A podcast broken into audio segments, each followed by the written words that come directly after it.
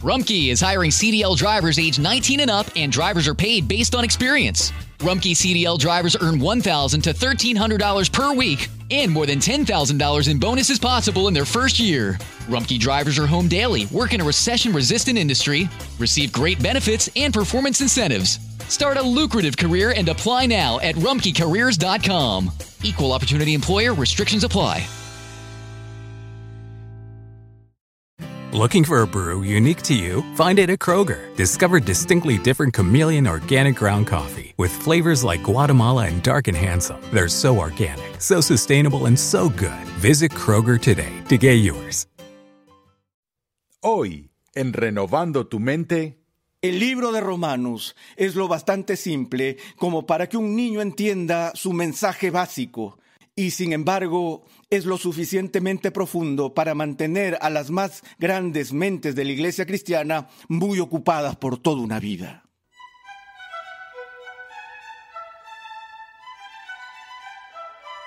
bienvenido una vez más a Renovando tu Mente con el Dr. R.C. Sproul. Este es el decimonoveno episodio en la serie de enseñanza Del polvo a la gloria, Nuevo Testamento. En esta amplia serie, el Dr. R.C. Sproul nos ofrece un panorama de la verdad bíblica a lo largo de toda la escritura. En el episodio anterior vimos cómo Dios convirtió a Saulo de Tarso, el gran perseguidor de la iglesia, en Pablo, el apóstol de los gentiles. Hoy vamos a examinar una de las cartas más atesoradas y estudiadas del apóstol Pablo, la carta a los romanos. Pasemos de nuevo al salón de clases a escuchar al doctor R.C. Sproul en la voz de Pepe Mendoza mientras examina cómo esta epístola de Pablo presenta hermosa y sistemáticamente el Evangelio y sus efectos en nuestras vidas. Uno de los regalos de gracia que Dios ha dado a su iglesia a través de los años ha sido el regalo de teólogos brillantes, hombres que Dios equipa de forma única para su tarea, hombres con una devoción singular a la verdad de la palabra de Dios, con un afecto apasionado por las cosas de Cristo, y también hombres con una capacidad intelectual prodigiosa, y me estoy refiriendo a los gigantes de la historia de la Iglesia como San Agustín, Tomás de Aquino, Lutero, Calvino, Edwards, hombres de esa estirpe. Ahora, obviamente, si estudiamos juntas las obras de esos cinco titanes de profunda agudeza teológica, seríamos capaces de discernir puntos dispersos en los cuales difieren y quizás eh, tengamos lo que podríamos llamar desacuerdos leves, pero hay una pregunta que estoy seguro de que si le preguntáramos a esos cinco teólogos a los cuales acabamos de mencionar, obtendríamos una respuesta totalmente consensuada y sin duda alguna. La pregunta que haríamos sería esta. ¿Quién es el teólogo más grande de todos los tiempos? Es decir, ellos probablemente se pelearían para ser los primeros en dar la respuesta. Estoy Estoy seguro de que antes de siquiera terminar la pregunta, Agustín diría, eso es fácil, fue el apóstol Pablo y todos estarían de acuerdo con eso. Por supuesto, Pablo trabajó con un beneficio que los otros no tuvieron. Fue inspirado por el Espíritu Santo, pero incluso en términos de su capacidad natural y las brillantes facultades que Dios le dio a este hombre, él aún habría clasificado, estoy seguro, como el más grande teólogo de todos los tiempos. Pero Pablo no era un pensador aislado o un académico, también era misionero, pastor, un evangelista. Cuando leemos el cuerpo de literatura que ha llegado hasta nosotros en la iglesia, tenemos una idea de la complejidad de su ministerio. Podemos sentir su corazón de pastor y vemos su celo apasionado de ganar personas para Cristo. Luego hay momentos en los que nos deja asombrados ante la profundidad de su comprensión de las eh, cosas elevadas de Dios. Ahora Pablo nunca escribió una teología sistemática como la suma de Santo Tomás o como las instituciones escritas por Calvino, es decir, una teología sistemática que sea tan completa que podría alcanzar varios volúmenes de cientos de páginas para estar completa. Esto me recuerda a la historia, creo que fue George Bernard Shaw, quien una vez escribió una carta a un amigo y la carta era de 12 páginas. Al final de esas doce páginas se disculpó por la longitud de la misma. Él dijo, lamento que esta carta sea tan larga, pero no tuve el tiempo para escribir una corta. Por supuesto, lo que quiso decir era que ser capaz de decir todo lo que es esencial para comunicar en verdad en un corto espacio de tiempo requiere una habilidad y una profundidad de comprensión que es extraordinaria. Entonces, si vamos a buscar una teología sistemática, de la pluma del más grande teólogo sistemático que ha vivido, creo que ah, abriríamos nuestras Biblias en el libro de Romanos eh, del Nuevo Testamento, porque si hay alguna epístola en la que el apóstol Pablo se esforzó para exponer todo el consejo de Dios en categorías sucintas breves, es en esta obra monumental que la mayoría de los estudiosos concuerdan que fue el magnus opus del apóstol Pablo. Cuando pensamos en el libro de Romanos, pensamos en primer lugar en el impacto que ha tenido en la vida de la iglesia. Pensamos, por ejemplo, en Agustín mismo, que ya se había distinguido como un filósofo extraordinariamente brillante, pero también se había distinguido como un alma libertina que estaba viviendo una vida salvaje y licenciosa hasta que, por las señas de unos niños, tomó un libro y simplemente lo dejó caer abierto cuando sus ojos se encontraron con un texto. Y al leer ese texto su vida dio un vuelco, mientras que Dios, el Espíritu Santo, usó las palabras de ese texto para penetrar su alma y transformarlo en el santo que llegó a ser. El libro que Dios usó para despertar el alma de Agustín fue el libro de Romanos. Recordamos a John Wesley dando testimonio de su poderosa experiencia de conversión mientras escuchaba un sermón en Aldersgate, donde durante el sermón dijo que sentía en su corazón un calor extraño. El sermón esa noche era del libro de Romanos. Cuando pensamos en la lucha agonizante de un monje agustino en Alemania, que buscó desesperadamente en cada rincón de la iglesia el poder encontrar paz y seguridad de salvación en algo que pudiera calmar su conciencia del ataque de la ley de Dios, que lo dejó por así decirlo, colgando suspendido, según su propio testimonio, sobre el abismo del infierno. Pero este académico, una noche en su estudio, estaba preparando clases, y mientras investigaba sobre lo que iba a dar a la mañana siguiente, llegó al entendimiento iluminado de la palabra de Dios que cambiaría el curso de su vida y el curso de toda la historia de la Iglesia. Cuando Martín Lutero tuvo una nueva comprensión del libro de Romanos, dijo, cuando comprendí este texto, él señaló, las puertas del paraíso se abrieron y entré a través de ellas. Fue el libro de Romanos que despertó a Lutero a la doctrina de la justificación solo por la fe y lo persuadió que este era el artículo sobre el cual la iglesia se mantiene o cae. Como resultado de esa experiencia, el libro de Romanos se convirtió en el punto central de la controversia teológica del siglo XVI y llegó a ser conocido como el libro de la Reforma.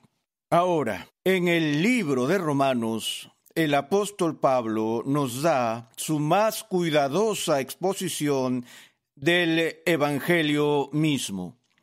La declaración temática de toda la epístola se encuentra en el primer capítulo, cuando Pablo habla de su propia convicción como deudor, tanto a judíos como a griegos, a sabios como a ignorantes, que tenía esta misión, esta misión de proclamar el Evangelio a todo el mundo, porque en el Evangelio del cual dijo que era poder de Dios para salvación, se revela la justicia de Dios, la cual es por la fe, no aquella justicia por la que Dios mismo es internamente justo y perfecto, sino esa justicia que ahora se está haciendo disponible para aquellos que carecen de su propia justicia, la justicia que viene a nosotros como un regalo de Dios que nos es dada por Cristo mismo. El apóstol dice, citando a Habacuc, mas el justo por su fe vivirá. Ese es el tema central de Romanos. Esa fue la pasión de Pablo, explicar el Evangelio y el Evangelio de la justificación solo por la fe a todos los que estaban en Roma y a todos los que leerían esta obra a través de los tiempos. Pero Pablo empieza esa gran exposición hablando sobre por qué el Evangelio es buena noticia, por qué es esencial que nosotros obtengamos justicia, no por nosotros mismos, sino a través de aquel que es perfecto en todos los aspectos. Él empieza estableciendo las bases para la comprensión del Evangelio. Antes que nada, estableciendo la universalidad de nuestra culpa.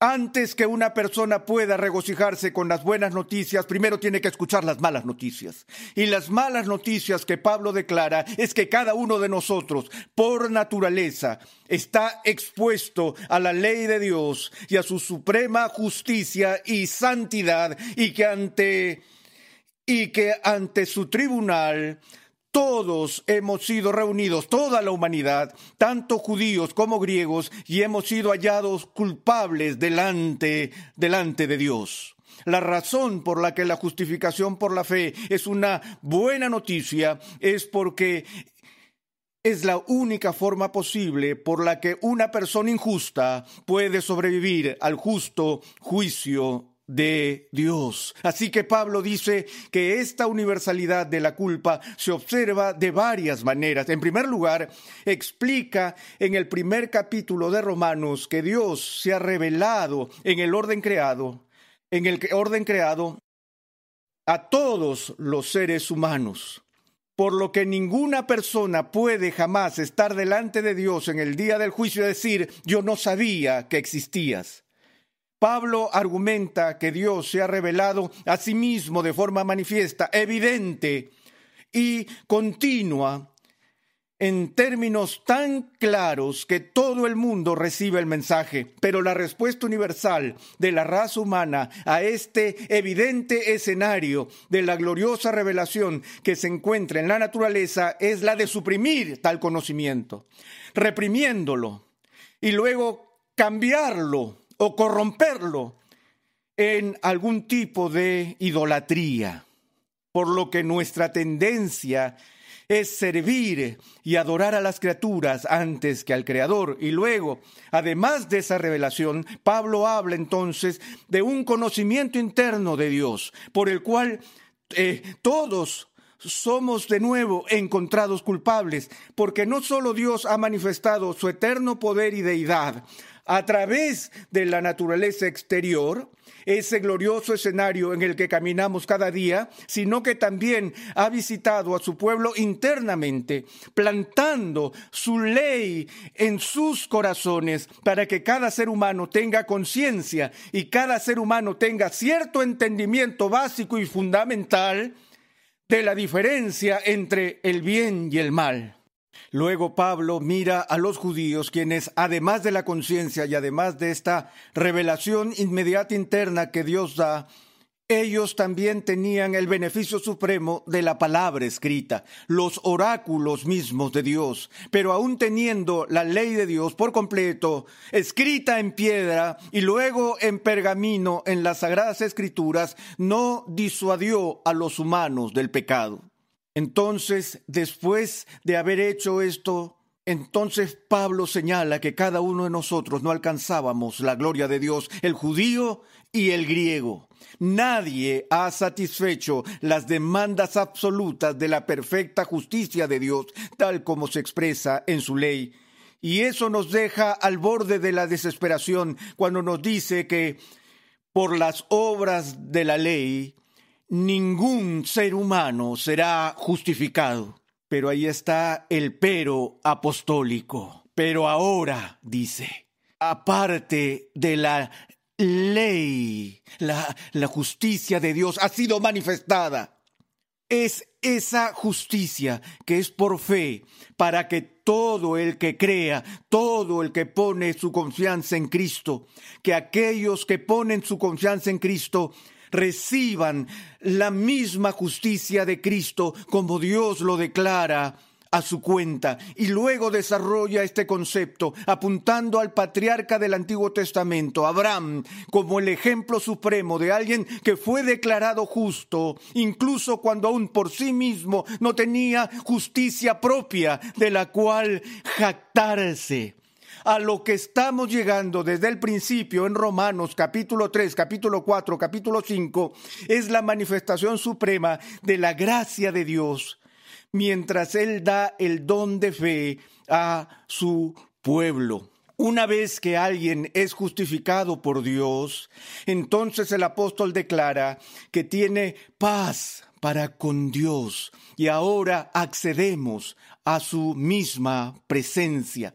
A partir de allí muestra lo que sucede como resultado de la transformación de la persona, de la llegada de la persona a la fe y su justificación, que de inmediato, necesariamente y en consecuencia, al recibir la fe y los beneficios de la justificación, comienza la peregrinación cristiana de la santificación. Recordamos la frase de Lutero, simil justos et peccator, que el cristiano es al mismo tiempo justo y pecador.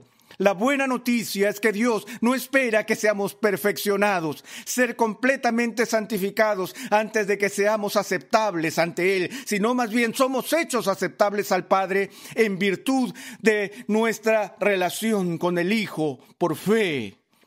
Pero este tipo de fe que justifica nunca es una fe que permanece sola. Que cualquier persona que tiene fe salvadora es una persona cambiada. Y esa persona empieza inmediatamente el largo proceso de toda la vida de ser conformado a Cristo, lo que llamamos santificación, que Pablo desarrolla en el capítulo 6 y en el capítulo 7 habla de la guerra, la lucha que sigue y sigue a lo largo de la vida cristiana, que algunos han llamado el militan cristiana, la batalla cristiana la lucha cristiana por la que tratamos de hacer morir las obras de la carne y crecer en nuestra manifestación de la obra del Espíritu. En el capítulo 8 nos entrega la gloriosa garantía del cuidado providencial de Dios, en la que se nos dice que, y sabemos que para los que aman a Dios, Todas las cosas cooperan para bien, esto es para los que son llamados conforme a su propósito.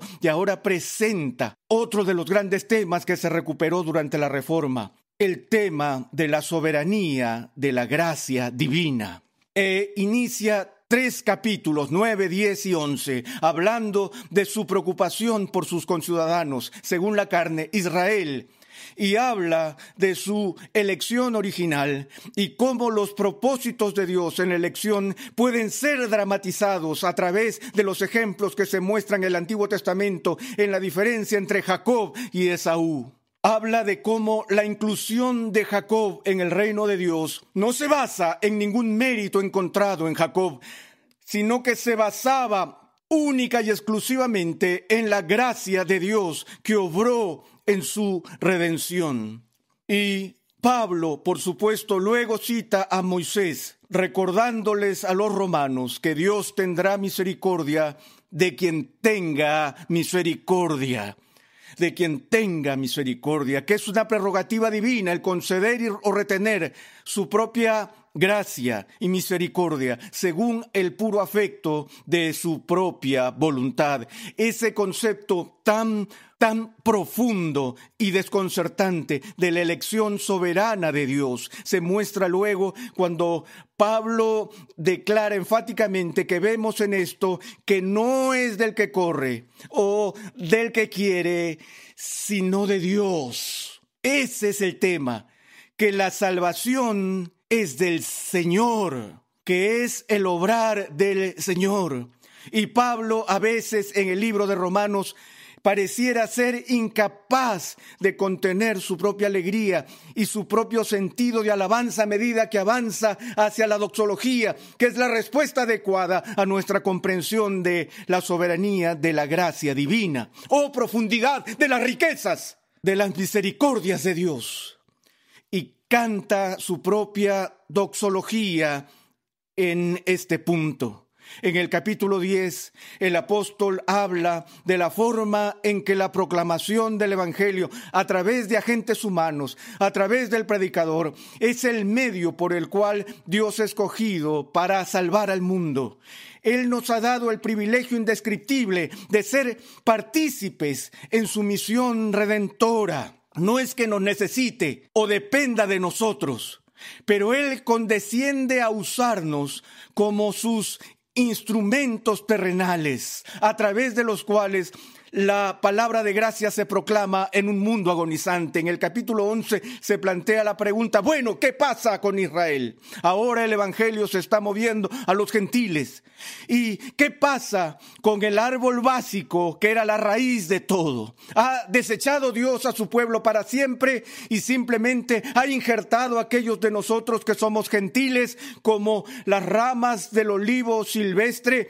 O los brotes del olivo, luego habla de la futura obra de Dios en favor de los parientes según la carne. Entonces, los primeros once capítulos son esta asombrosa mini teología sistemática que es una teología sistemática sorprendente en la que Pablo cubre todos los grandes temas de la expiación de Cristo, la obra de Cristo, el pecado original, todos esos puntos son expuestos allí. En el capítulo 12, como cualquier buen teólogo debería ser, Pablo vuelca su atención a la aplicación práctica de nuestra comprensión de las verdades de Dios, llamándonos entonces a una vida de no conformidad a este mundo y de conformidad a las cosas, a las cosas de Dios. Y eso viene por transformación.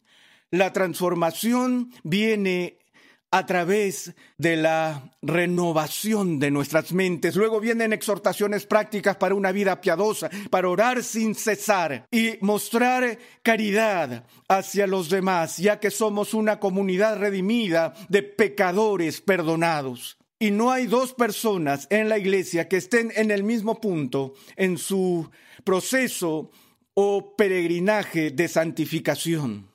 Entonces Pablo habla de cómo debemos relacionarnos unos con otros y habla sobre cómo debemos relacionarnos con los magistrados civiles, dando la clásica explicación de la base misma del gobierno humano en el capítulo 13. Luego llega al final de su epístola y como es típico del apóstol, entrega saludos personales a aquellos de los que ha oído o de quienes sabe que están en Roma el toque pastoral del apóstol se hace evidente. El libro de Romanos es lo bastante simple como para que un niño entienda su mensaje básico y sin embargo es lo suficientemente profundo para mantener a las más grandes mentes de la iglesia cristiana muy ocupadas por toda una vida.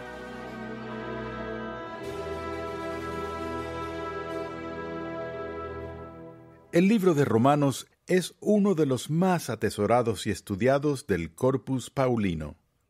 Dios ha usado esta gran epístola en la vida de muchos de sus seguidores a través de la historia de la Iglesia para traer arrepentimiento y fe. En este episodio vimos cómo esta carta del apóstol Pablo es una presentación sistemática del Evangelio que explora las profundidades de la maldad humana, la iniciativa misericordiosa de Dios y las consecuencias de su amor infinito por su pueblo. Recuerda que te puedes suscribir a nuestro canal oficial en YouTube, Ligonier Español, y disfrutar así de todo el material de enseñanza que allí tenemos a tu disposición, completamente gratis y en español. Además, síguenos en las redes sociales y comparte nuestras publicaciones con tus amigos y familiares.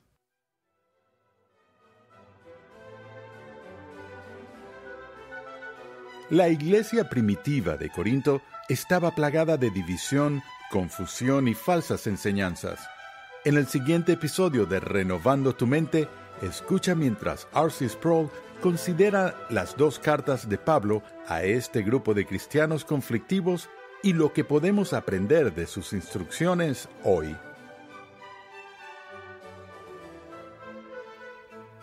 Renovando tu mente es una producción de los Ministerios Ligonier la confraternidad de enseñanza del Dr. R.C. Sproul. Nuestra misión, pasión y propósito es ayudar a las personas a crecer en su conocimiento de Dios y su santidad. Nuestra programación es posible gracias al generoso apoyo en oración y financiero de cristianos alrededor del mundo. Para hacer tu donación, por favor visita nuestra página web renovandotumente.org. Para contactarnos, por favor envíanos un correo electrónico a programa arroba renovandotumente.org con tus preguntas, testimonios y comentarios. En nuestra página web también podrás descargar gratuitamente la guía de estudio de la serie de hoy y además encontrarás una amplia variedad de recursos tales como clases, artículos y contenido multimedia con la finalidad de cumplir con nuestra misión de proclamar enseñar y defender la santidad de Dios en toda su plenitud a tantas personas como sea posible. Te invitamos a sintonizarnos nuevamente en esta misma emisora y en este mismo horario y a unirte a nuestra comunidad virtual en las redes sociales.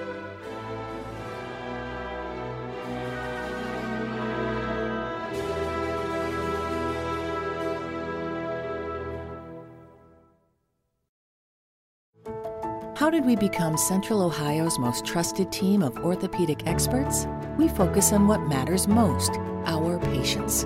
At Orthopedic One, we know we're only at our best when we're helping you get better. And every day, your commitment to overcoming pain and injury inspires and moves us. That's why we bring our best every day to earn your trust. Find a physician near you at orthopedic1.com.